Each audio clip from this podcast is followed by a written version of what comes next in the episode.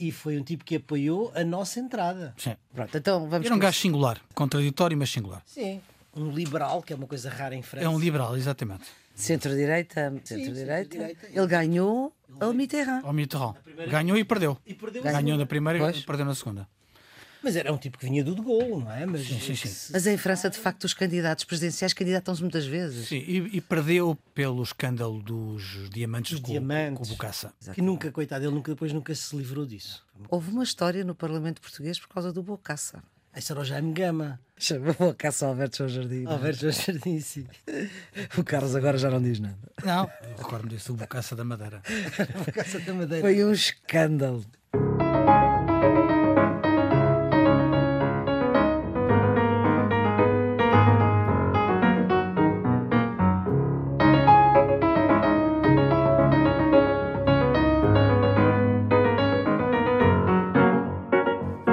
Sherazade resolve a questão que é para os homens o obstáculo e o mistério mais insondável, que é o da própria morte, né? contando contos. Quando conta contos, a morte fica suspensa.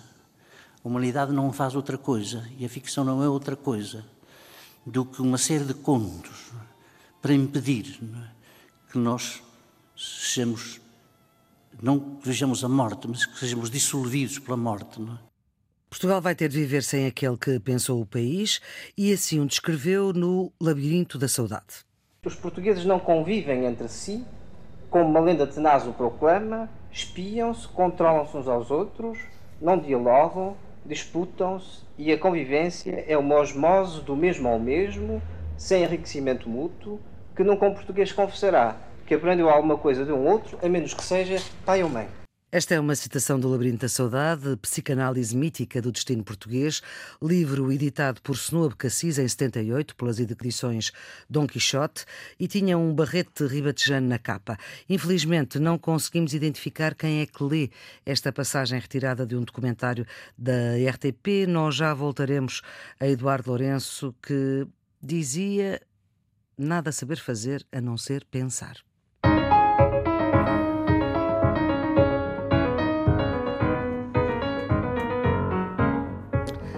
Geometria Variável, edição 27, com Nuno Severiano Teixeira e Carlos Coelho. A produção é de Ana Fernandes, os cuidados de emissão de Guilherme Marques. Vamos seguir para aquilo que ficou do Congresso do PCP. O próximo eh, só vai ser em 2024, já longe do horizonte desta legislatura que termina em 23 se for até ao fim, um congresso realizado em plena pandemia, a certeza de que Jerónimo de Sousa que era para sair e não saiu, e utilizando a linguagem do Código de Trabalho, ainda com resquícios das imposições da Troika, que o PCP quer ver alterado, mas que o PS não deixa, o líder do PCP dissipou as dúvidas. Não estamos aqui a prazo datado, nem em período experimental, mas sim disponíveis para fazer o que temos de fazer, o que o Congresso decidiu. E reafirmou aquilo que, afinal, sempre disse. O PCP não apoia este governo, viabiliza-o, lamenta que não vai mais longe e responsabiliza o PS por isso, critica o Bloco de Esquerda que se pôs de fora neste orçamento e esta é a estratégia que vai ser seguida porque ficou decidida em Congresso.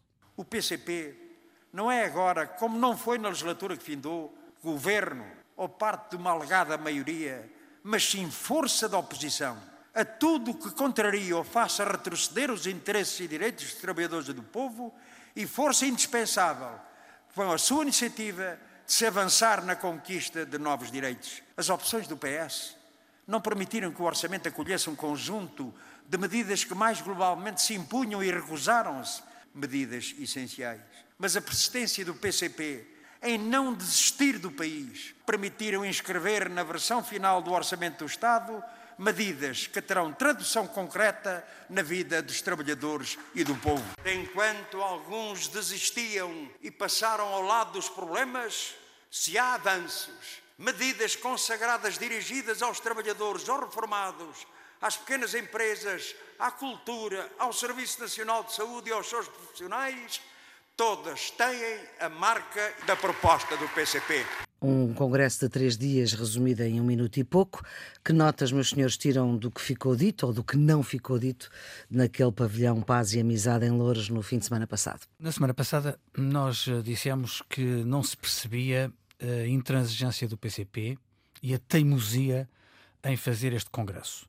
E depois do congresso. Continua sem perceber. Eu continuo sem perceber. Porque hum, o congresso não deu nada de novo ok, prolongou a gestão de Jerónimo de Sousa, deu algum palco ao candidato presidencial, mas não, não foi por aí além, e confirmou duas coisas que já se sabiam antes do Congresso e que se sabem depois do Congresso. Quais são elas?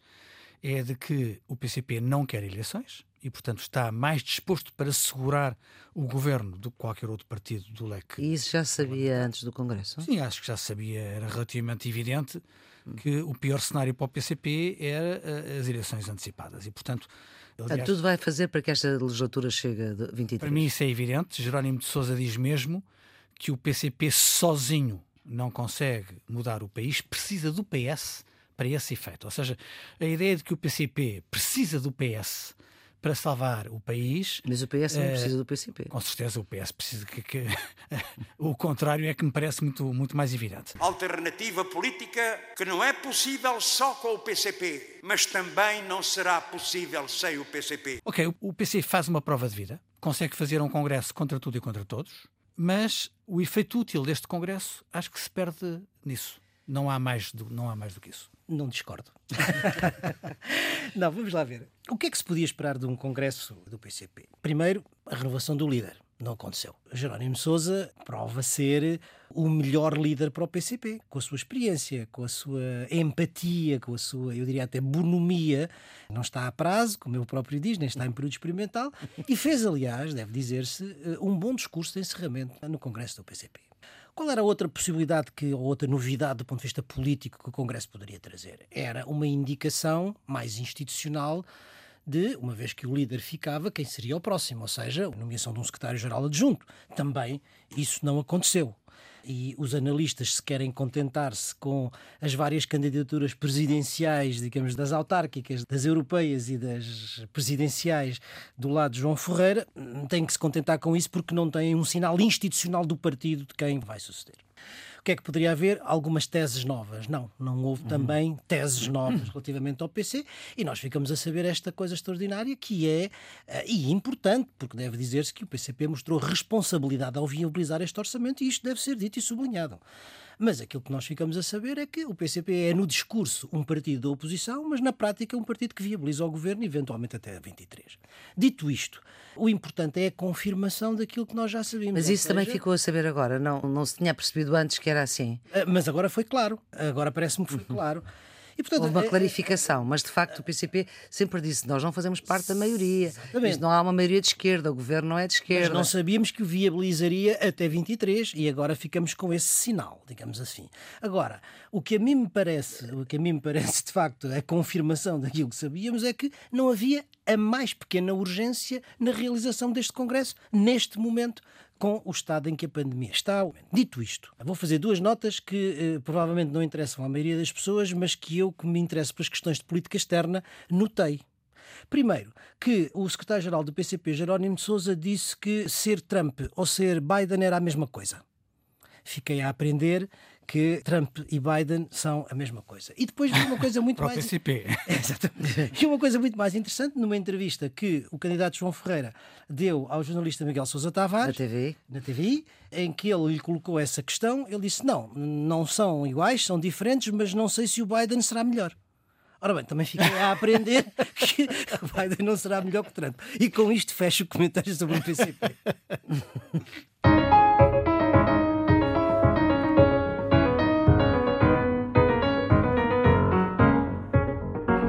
Nuno Severino Teixeira e Carlos Coelho são os residentes fixos do Geometria Variável voltamos a um tema que já nos deteve aqui e que tem que ver com a posição de Portugal sobre o Estado de Direito na União Europeia. Uma investigação do consórcio de jornalistas Investigate Europe em Portugal é o jornalista foi o jornalista Paulo Pena que no público veio dizer que em maio de 2018 Portugal terá acompanhado a Polónia ao não fazer depender as ajudas europeias, os fundos, do cumprimento das regras do Estado de Direito. Terá havido uma reunião nessa altura em que Portugal assim se comportou e isto é reiterado por uma declaração do ministro polaco dos Negócios Estrangeiros a dizer que Portugal, naquela altura, estava do nosso lado, nosso polaco. Bom, nessa altura, em maio de 2018, não havia pandemia. E agora os fundos uh, volumosos que a Europa decidiu para o seu combate, a tal bazuca, podem estar em causa por causa do veto da Polónia, da Hungria, da Eslovénia. António Costa, em resposta aos jornalistas depois das comemorações do 1 de dezembro, dizia: Eu creio que ninguém tem legitimidade para ter qualquer dúvida sobre a posição de Portugal sobre esta matéria, que foi sempre muitíssimo clara. Eh, Portugal apoiou o acordo que foi aqui foi uh, concluído em julho em, julho passado. Portugal apoia a presidência alemã no acordo que obteve com o Parlamento Europeu e, como temos dito, os, eh, os, valores da União Europeia não são só condições de acesso aos fundos, são muito mais do que isso. Os valores da União Europeia são condições de, de, de, de adesão à União Europeia, de permanência na União Europeia. Quem não respeita estes valores não pode fazer parte da União Europeia. Aqui está, quando se pergunta uma coisa, por vezes os políticos respondem outra. É que António Costa está só a falar de agora do tempo da pandemia, não está a falar do fundo da questão, que é esta reunião de maio de 2018, em que ele era Primeiro-Ministro e, portanto, tinha responsabilidades. O que eu vos pergunto, quer o Nuno, quer o Carlos, são homens bastante experientes nestas questões da política internacional, como ainda há pouco deves conta, como é que é? Portugal disse e agora recuou, esta informação uh, é libertada agora com o objetivo de dividir para reinar, porque, no fundo, esta eventual posição que Portugal terá tomado foi noutro contexto e não no contexto de pandemia. Isto enquanto os países vão tendo cada vez mais dificuldades, como é o nosso caso, e sendo certo que os dinheiros europeus são fundamentais para recuperar não só Portugal, mas a Europa uh, desta crise que a pandemia nos trouxe. Vamos ser claros. Eu não sei o que é que aconteceu no Conselho nessa reunião de 2018, mas todos os dados que eu tinha era que Portugal tinha tido uma posição equívoca. Isso não é novidade nenhuma. Quando eh, António Costa, na qualidade de Primeiro-Ministro de Portugal, mas já a preparar a presença portuguesa, vai recentemente a Budapeste encontrar-se com Vítor Orbán, tem uma declaração a dizer que é inconveniente misturar os dois dossiês. Ou seja, o controle de verificação dos princípios do Estado de Direito Democrático e os fundos europeus. Essa posição, aliás, gerou uma troca epistolar forte entre Rui Tavares, que nas páginas do público dirigiu amargas críticas a António Costa, e o Primeiro-Ministro respondeu-lhe. Bem, em artigo no público. Em artigo no público também. Na altura, provavelmente numa atitude de gestão de prudência face à prensa portuguesa, Costa não escondeu que preferia separar as águas. Uma coisa era o orçamento e os fundos, outra coisa era a verificação dos princípios do Estado de Direito Democrático. A nova declaração do Primeiro-Ministro, depois de haver o acordo entre a presidência alemã e o Parlamento, Europeu. Europeu, é dizer que na presidência portuguesa não vão reabrir nenhum destes dossiês. Portanto, António Costa afirma solenemente duas coisas. Primeiro, que não quer reabrir o dossiê dos fundos, nem respeitando o orçamento da, da União, nem respeitando ao Fundo de Recuperação e Resiliência, e que não vai também reabrir o dossiê da verificação do Estado de Direito Democrático. E, portanto, a declaração do Primeiro-Ministro de agora depois de obtidos estes acordos entre a Prensa Alemã e o Parlamento Europeu, é dizer não contem com a Prensa Portuguesa para reabrir este uh, ninho de vespas. O que, aliás, é consistente com aquilo que estamos a ver ao nível europeu. O que estamos a ver ao nível europeu é uma pressão enorme sobre a Polónia e sobre a Hungria, no sentido de eles retirarem o veto aos instrumentos financeiros. E, portanto, Polónia. Hungria e Eslovénia. E, e Eslovénia. O que significa que, hum, na minha opinião, independentemente do que se terá passado no passado, uhum. neste momento a posição de Portugal é claramente alinhada com o consenso maioritário obtido no, no Conselho sob a liderança alemã. Eu acho que aqui duas. É um caso bicudo. Este é bicudo. Há duas, eh, duas perspectivas a partir das quais nós podemos olhar para este caso. A primeira, e é aquela que devemos, digamos, frisar, é uh, do ponto de vista dos princípios. Outra é do ponto de vista da prática política cotidiana, vamos dizer assim. Vamos começar pelos princípios, porque este é o ponto importante. A União Europeia está hoje confrontada com dois desafios que dão dois desafios essenciais para o seu futuro. Um é um desafio de natureza económica, tem a ver com a reconstrução pós-pandemia das suas economias e das suas sociedades, e isso faz-se ao abrigo de um princípio central da construção europeia, que é o princípio da solidariedade. Ponto 1. Um. Ao mesmo tempo, está confrontada com uma outra questão de natureza política que tem a ver com a deriva de alguns Estados, Hungria, Polónia e agora também a Eslovénia, que se distanciam dos princípios centrais da democracia e do Estado de Direito, que são princípios identitários da União Europeia e, portanto, é o princípio do Estado de Direito que está em causa. As duas coisas são separadas mas não são separáveis. Certo. Ou seja, uma tem implicação na outra, porque quer o princípio da solidariedade, quer o princípio da democracia e do Estado de Direito são fundadores da União Europeia e dos princípios europeus. Portanto, as duas coisas não podem nem devem, do meu ponto de vista, ser dissociadas. Ponto. Aliás, deve dizer-se que a União Europeia, que pratica a relação entre as duas coisas de condicionalidade política para fora, Sempre que há ajuda ao desenvolvimento do lado da União Europeia, há condicionalidade política, não pode deixar de o fazer para dentro, sob pena de pôr em causa os seus próprios princípios. Agora vamos à prática. E vamos ao que se passou. E vamos àquilo que se hum. passou. Hum. Eu também não sei, tal como o Carlos, o que é que se passou realmente nesse Conselho. Mas assisti. De maio de 2018. 2018. Assisti à visita do, do Primeiro-Ministro à Hungria, a Vítor Orbán, e à sequência que, que daí veio. E, portanto, há sem dúvida nenhuma aí um período que parece que não foi claro nessas posições. Mas nós sabemos que a, a política evolui, a, a, situação concreta evolui, dentro e fora da União Europeia, e aquilo que a mim me parece fundamental hoje é a posição primeiro-ministro dos Negócios Estrangeiros num artigo no Jornal Público e depois o primeiro-ministro em declarações teve é que não devem dissociar-se as duas coisas e que não se esperará da presidência portuguesa outra coisa senão a posição que está acordada desde julho e está a ser defendida quer pela Comissão, quer por enfim, a maioria dos países dentro do Conselho, não é? Os tais 25, e pelo Parlamento Europeu. E, portanto, esse deve ser o princípio a partir do qual se deve tratar do, do assunto. Chegados a este ponto, é óbvio que é muito importante que isso se faça na presidência alemã. E não é só por ser na presidência alemã, é porque o orçamento da União só vai, de facto, até ao dia 31 de dezembro de 2020. Certo. E se não houver orçamento, a partir do dia 1 de janeiro de 2021, entramos, para usar a expressão norte-americana, em shutdown. Ou seja, estamos a 3, três 4 semanas. 3, 4 semanas. Ter isto resolvido. E, portanto, é preciso resolver isto, e desejavelmente no Conselho. Creio que a senhora van der Leyen fez uma declaração nesse sentido. Se não houver acordo, que se avança a 25. E, portanto, é preciso fazer toda a pressão sobre esses países para que não inviabilizem nem o fundo de, de recuperação, nem o orçamento, e tenho esperança que isso possa acontecer. Se não acontecer, então Obviamente é preciso retirar o fundo do quadro comunitário e fazê-lo, digamos, numa uma relação intergovernamental, uma espécie de cooperação reforçada, uhum. mas resta saber como é que se resolve o problema do orçamento. E parece que isso aí uh, seria muito penalizador para Portugal. É muitíssimo penalizador para Portugal. Uh, Cerca Maria de Flor... 75% dos fundos não viriam já.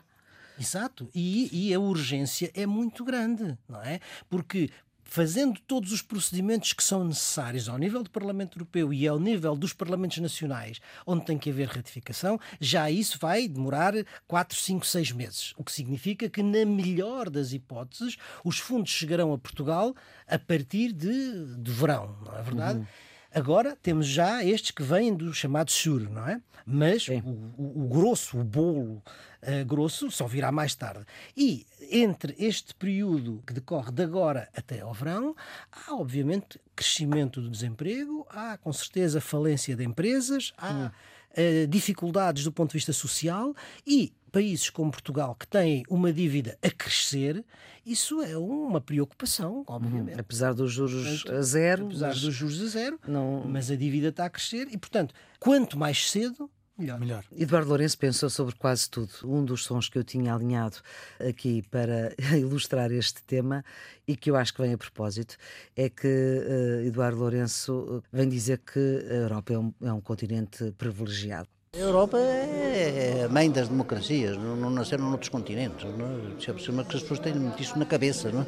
É um, isto é um continente privilegiado. Um continente privilegiado. E queremos que continue a ser. Sim, claramente. Jorge Sampaio, aliás, quando evocou Eduardo Lourenço, eh, recordou a ideia de que ser português é indissociável de ser europeu.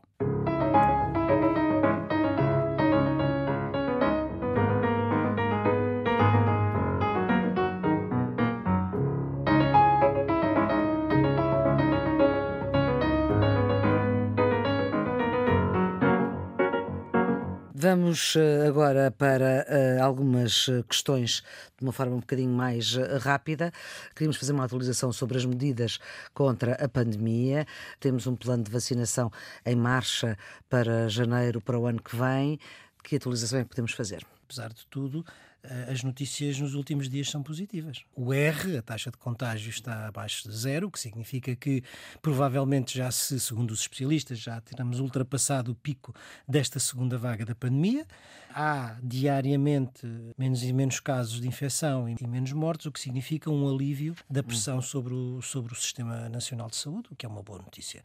A, a segunda boa notícia tem a ver justamente com a vacina, que será certamente o instrumento que nos vai permitir uma certa imunidade de grupo e, portanto, retomar, tanto quanto possível, a vida, enfim, uma vida cotidiana normal. Que os dados eh, em Portugal, na Europa e no mundo apontam de uma forma geral, há exceções, mas de uma forma geral, para uma diminuição da pandemia e, portanto, isso são boas notícias. Relativamente às vacinas, na última semana enumerámos várias, várias questões. Agora há uma nova questão com as vacinas, que é o medo de que elas não sejam seguras.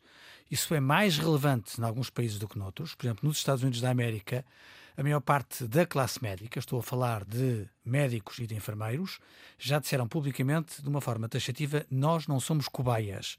Acusam a administração Trump de acelerar os processos de autorização das vacinas, dizem que elas não estão suficientemente certificadas e, portanto, estão a dizer nós não nos vamos colocar no primeiro momento para receber as vacinas. Isto pode ter consequência noutros países, em que as pessoas têm receio uhum. de serem vacinadas por não acreditarem na fiabilidade de vacinas feitas um pouco uh, sob a pressão dos acontecimentos.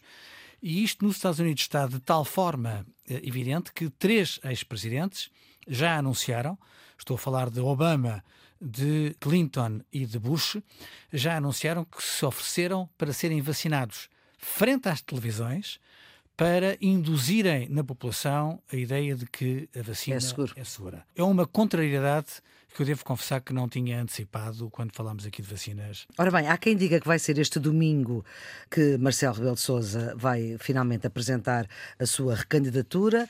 As assinaturas, como o Carlos falava aqui na semana passada, estão já a ser recolhidas por um dos partidos, até agora o único, que apoia a recandidatura de Marcelo Rebelo de Sousa à presidência, que é o PSD e que é o seu. Tanto quanto seja as estruturas do PSD eh, envolvidas neste esforço de recolha de assinaturas, o que me parece, aliás, perfeitamente legítimo se há cidadãos que consideram que o professor Marcelo Rebelo de Sousa se deve candidatar. Podem uh, começar a recolher as assinaturas de todos aqueles que pensam da mesma maneira e que, portanto, que estão dispostos a reforçar um elemento administrativo que é indispensável para legitimar a candidatura presidencial. E, portanto, esse processo já está em andamento. Está montada uma máquina, se quisermos, com, com pessoas bem intencionadas que querem eh, preparar a possível candidatura do professor Marcelo Rebelo de Sousa, eu diria a provável candidatura do professor Marcelo Rebelo de Sousa, e esse processo está, está em curso. Que Marcelo é que poderemos esperar quando ele efetivar a sua recandidatura? Vamos ter que esperar que Marcelo fale. Uh, Mas? Eu acho que é perfeitamente legítimo esperar que, que o Presidente diga. Ao que vem. Ao que vem. Evidentemente que um segundo mandato nunca é igual a um primeiro, até porque não há a pressão da recandidatura, mas no travejamento essencial, eu não creio que estejamos face à possibilidade ou à probabilidade de haver uma alteração significativa. Pode haver pequenas mudanças, até as circunstâncias determinarem uma mudança de estilo aqui e ali, mas no essencial, eu não acredito que o Presidente, que foi um cenário que foi colocado por alguns analistas, uhum. faça no segundo mandato um mandato totalmente diferente daquele que fez no primeiro. Não acredito. Sobretudo o Partido Socialista tem esse receio. parece ter. Bem, é, quer dizer, isto é absolutamente verdade e é o que uh, a, a, história nos tem vindo a mostrar, ou seja, que os, os, os presidentes no segundo mandato são sempre diferentes. Não estão condicionados por uma reeleição estão e, portanto, isso dá-lhes maior liberdade do ponto de vista político e, portanto, os, os segundos mandatos não são iguais aos primeiros. Dito isto, eu acho que há condições objetivas, quer do ponto de vista do presidente, quer do ponto de vista da evolução política interna, que vão condicionar esse relacionamento. O primeiro elemento é qual é o resultado eleitoral das presidenciais, porque é diferente ganhar com 70% ou com 52%. Isso dá um peso maior ou menor e uma força ou menos força na sua relação com o governo. Por outro lado, o segundo tem a ver com a própria evolução da política interna em Portugal. Ou seja, se há ou não condições de estabilidade governativa ou se há ou se por qualquer razão, que nós não sabemos agora, a criação de condições de instabilidade. Se isso acontecer, naturalmente que o peso do presidente tornar-se-á mais saliente se houver condições de governabilidade. Esta hipótese de uma continuidade genérica da cooperação, acho que é encarável, não é? Uhum. Uma das coisas que a pandemia fez é que tirou Marcelo dos abraços, dos beijinhos, das selfies, etc, não é? Pode ser que a vacina, não é o efeito positivo da vacina faça regressar o Marcelo dos Afetos. Sim, o Marcelo dos Afetos. Mas há uma coisa que a descrispação que Marcelo Rebelo de Sousa falava muito na campanha e que praticou da sociedade portuguesa qual é que é a vossa ideia? Acham que ainda faz sentido falar da descrispação? Que há essa necessidade de descrispar a sociedade portuguesa? No início havia a necessidade de uhum. descrispar porque o governo anterior e o presidente da República anterior tinham criado uma sensação de, enfim, de, crispação política e também de eh, falta de esperança no futuro, digamos assim, eh, sob o efeito da troika. De facto, a ideia de fim da austeridade do lado do governo e a ideia da afetividade, de proximidade, de descrispação que o presidente da República trouxe criaram um clima muito favorável. Eh, neste momento não não é isso que está em causa. Uhum. Mas neste momento o que está em causa é a capacidade de redar esperança depois da crise da pandemia. E também não vai ser uma tarefa fácil. Vamos agora a uma atualização muito rápida da vida política dos Estados Unidos. Temos o ainda presidente Trump a anunciar recandidatura para 2024. Uh, eh, não será nenhuma surpresa. Trump tem uma narrativa que eh, assenta na ideia de que estas eleições foram ganhas por ele. Só ele é que vê isso, mas ele ganhou as eleições. E Biden roubou com fraude e ele precisa eh, de encontrar uma forma que, de certa forma, o defenda no futuro de processos que ele acha que vão cair em cima. Para ter um discurso de vitimização, vai dizer: estão atrás de mim porque eu sou candidato. Uhum. Eh, de acordo com a legislação americana, ele pode anunciar que é candidato a partir do momento da tomada de posse de, de Biden. Isso permite várias vantagens, designadamente a recolha de, de fundos. E Trump claramente está nessa senda de querer permanecer no centro do debate político uhum. como potencial candidato. Há dois dados que são muito curiosos desta, desta semana e que indicam rigorosamente isso mesmo, que é a dependência dele dos fundos de financiamento da campanha. Há um empresário da Carolina do Norte que deu 2 milhões e meio de dólares para as ações legais junto aos tribunais para pôr em causa o apuramento dos resultados. O movimento que recebeu este dinheiro ligado a Trump desistiu das ações e o empresário pediu o dinheiro de volta e o movimento disse que dos 2 milhões e meio podia devolver-lhe um milhão se ele desistisse da demanda judicial. Hum. Ele disse que não, que não desistia e, portanto, foi avante com a denúncia judicial, o que significa que este dinheiro, como nós já dissemos, está a ser utilizado para outras coisas. Uhum. Foi gasto uh, de outra maneira. A segunda coisa é uma polémica muito complicada que, de acordo com uma juíza norte-americana, há provas de que o presidente está a vender indultos presenciais. E, portanto, ele estará. Uhum a decidir indultar não apenas amigos, mas pessoas, uhum. empresários, que lhe pagam para isso. Isto é uma perversão de um poder presencial, mas mais do que isso, ele também quer indultar pessoas que ainda não estão acusadas, portanto, quer assinar indultos em branco, designadamente para os seus filhos, que ele receia que vão ser acusados, e quer indultar-se a ele próprio, Portanto, eh, quer perdoar-se ele próprio, o que, de acordo com muitos juristas, é completamente impossível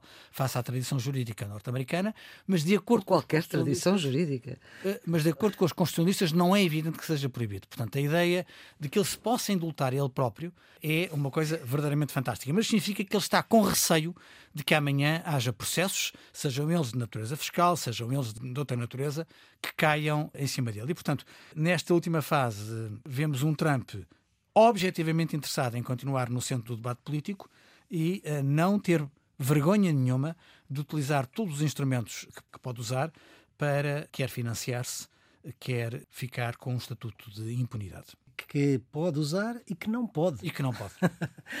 Bem, esta posição do presidente Trump uh, de anunciar desde já a sua recandidatura significa, em primeiro lugar, que de forma infeliz e implícita reconhece a derrota.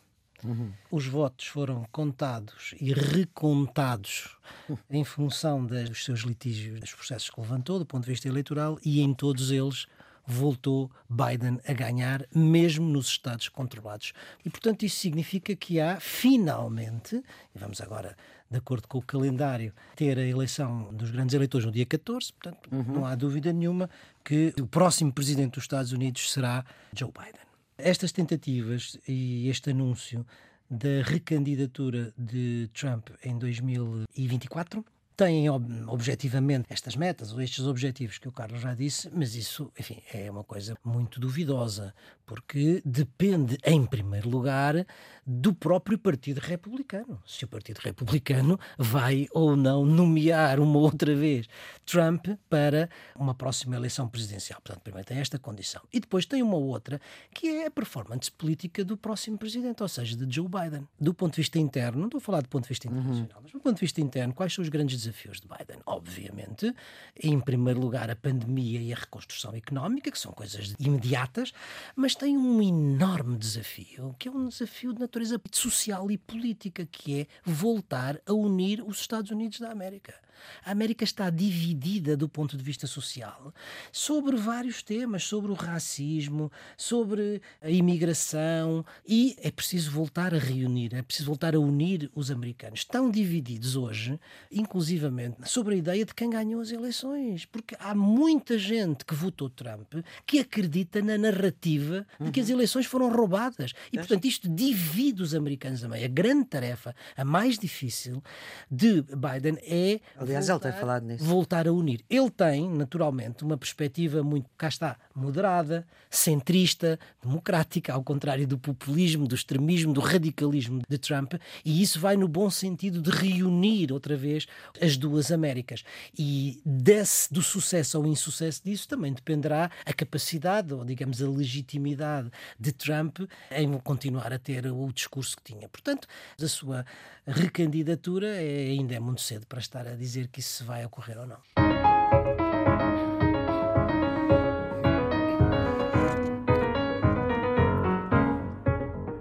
Ainda antes dos redondos, bicudos e quadrados, desapareceu também nestes dias Valéry Giscard d'Estaing, ele que foi presidente de França de maio de 74, portanto não era presidente quando foi 25 de abril, de maio de 74 a 1981.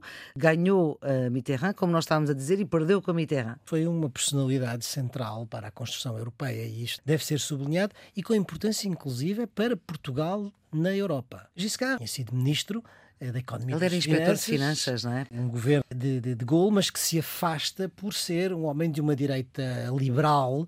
Liberal demais para os franceses. Exatamente, não, é, não era comum. Em França tinha um, um porte aristocrático, como aliás todos os, os enarques, não é? Faz uma presidência entre 74 e 81, como disse, só fez um mandato, ao contrário do que era quase comum entre os vários uh, presidentes franceses. Eh, e era o septenário, portanto eram sete anos, sete não é? anos. Mas há uma coisa que gostava de sublinhar. Ele teve uma grande importância no processo de adesão de Portugal à comunidade europeia, quando, em 1977, Mário Soares e Medeiros Ferreira decidiram fazer o pedido de adesão e fizeram um périplo pelas capitais europeias, receberam o apoio e França, e isso foi um, um, impulso muito importante para formalizar depois o nosso pedido de adesão. Por outro lado, é uma pessoa, um europeísta convicto. Hoje nós falamos todos os dias, vai haver Conselho Europeu, vai haver Conselho a criação do Conselho Europeu deve-se a Giscard d'Estaing. Exatamente. Primeiro deu um grande impulso àquilo que se chamava na altura a cooperação política europeia, mas o Conselho Europeu é uma instituição nasce junto aos che chefes de Estado e, e, de Estado e governo. É uma ideia que vem do próprio Giscard d'Estaing e, portanto, é alguém que tem uma influência importante no processo de construção europeia. E já depois de se ter retirado da política, é ele quem vai presidir a convenção para o Tratado Constitucional que, enfim, os seus compatriotas e os holandeses chumbaram, chumbaram em, em, referendo, mas se tivesse triunfado, e portanto se não houvesse Tratado de Lisboa, provavelmente não estávamos hoje a ter os mesmos problemas hum. com que nos confrontamos na construção europeia. Eu conheci pessoalmente o José Gadestan, quer como deputado europeu, quer como presidente da Convenção. Era de facto um grande europeísta. Não eh, vivi com proximidade as eleições presidenciais eh, em França, porque era muito novo, mas vendo à distância, Giscard d'Estaing fez coisas muito interessantes. Primeiro, foi o mais novo presidente da República Francesa, praticamente desde o século XIX, só ultrapassado agora por Macron. Ele foi Presidente da República com 48 anos. 40. Uhum. Depois era conservador em algumas coisas, mas muito liberal noutras. É o seu governo, ou é o governo durante a sua magistratura presidencial, que baixa a idade de voto para os 18 anos, era de 21, portanto concede a maioridade aos 18, com Simone Veil, eh, a lei do divórcio e a lei da interrupção voluntária da gravidez, uhum. o que na altura na Europa era uma perfeita revolução, sobretudo por um governo um bocadinho mais à direita do, do que à esquerda, embora ele fosse sobretudo um liberal. Liberal não no sentido americano, no, Sim, sentido, no sentido mesmo liberal de, sentido, da economia. No sentido europeu. Era uma personalidade interessante, muito inteligente, aqui e ali um bocadinho frio, um aristocrata. Um bocadinho snob, não? Um bocadinho snob. Mas ao mesmo tempo um homem que percebeu a comunicação. Ele, na campanha presidencial em 74, faz coisas que nunca um presidente da República Francesa tinha feito. Por exemplo, aparecer equipado para um jogo de futebol, em cima do relvado, ou aparecer de calções de banho na piscina a tomar banho com o presidente americano Gerald Ford. Portanto, uh, um precursor do, do professor Marcelo. Exatamente, não, não foi no Sena. Não, não, não, foi na piscina, foi na piscina e a tomarem aperitivos. Um homem eh, notável, praticamente um século de vida, morre com 94 anos. 94 anos e, como o Nuno recordou, à sua maneira, diletante, foi um amigo de Portugal. Vamos aqui recordar Valéry Giscard d'Estaing no final, quando ele deixa de ser presidente em 81. J'ai voulu que la transition se fasse selon les règles de la continuité républicaine. C'est pourquoi j'accueillerai moi-même M. François Mitterrand à l'Élysée. Ceci apportera la preuve du respect des principes démocratiques et du fonctionnement régulier de nos institutions. Après-demain, je quitterai l'Élysée je viens ce soir vous dire très simplement au revoir. A diferença. Muito obrigada, Ana Fernandes, por este registro que é, enfim, não podia ser mais apropriado. Quer que a transição se faça pelas regras republicanas, eu próprio vou receber o senhor François Mitterrand, que é o senhor que se segue, não é?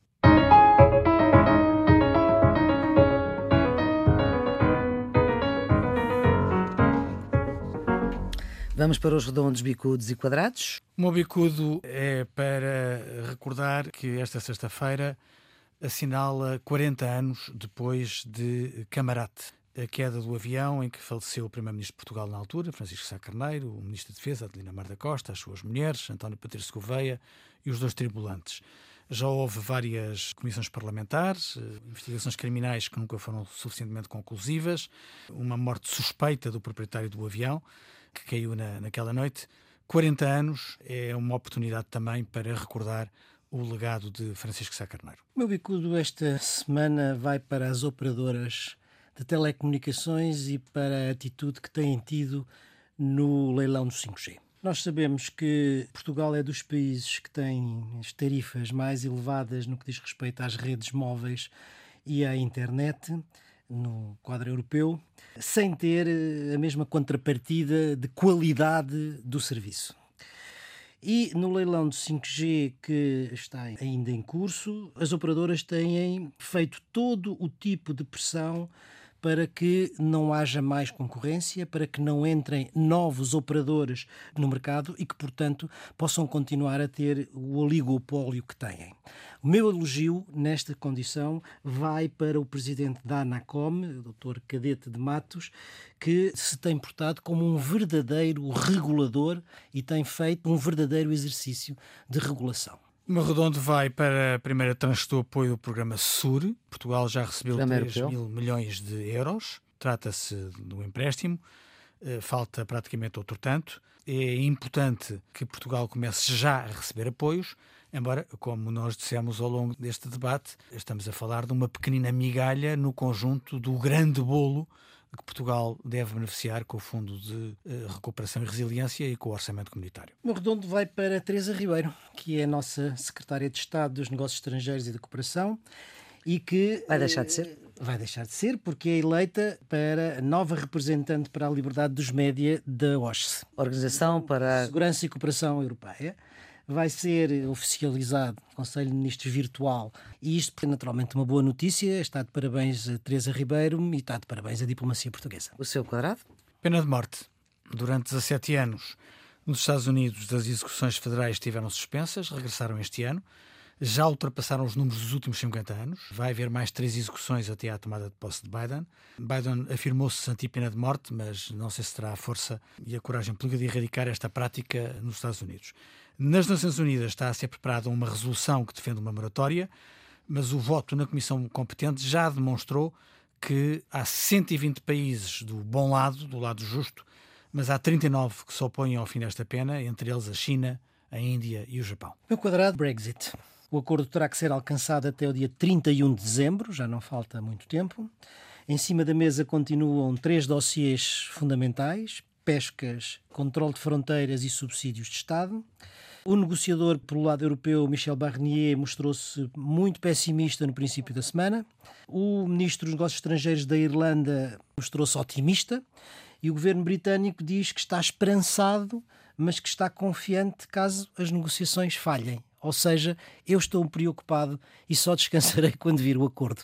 Muito bem, pistas para o fim de semana? Já falámos aqui do Labirinto da Saudade, de Eduardo Lourenço. Há um outro livro chamado Europa Desencantada, que ele queria batizar com a Europa Desorientada. Que ele considera... Mas o, editor não terá deixado, é? Eh, não, é, acho que foi uma opção de Eduardo claro. Lourenço, que achou que podia dar um ar muito negativo. Ele próprio abre o livro com uma prosa sobre divagações de um europeu à procura da Europa. É um livro de 93 que eu citei várias vezes eh, no exercício das minhas funções eh, europeias, porque é uma fonte de inspiração. Eu queria sugerir um concerto. Vai ocorrer logo, às 19 horas, no Cineteatro Capitólio e importa dizer que é grátis. Da Orquestra de Jazz do Hot Club e que vai ter um repertório de inspiração natalícia com canções americanas. Ella Fitzgerald, Frank Sinatra, entre outros. Have yourself a merry little Christmas. Let your heart be light. Next year all our troubles will be out of sight. É uma ótima sugestão para acabar esta geometria variável que fica por aqui. Nós voltamos para a semana. Até lá, cuide-se e tenham um bom fim de semana.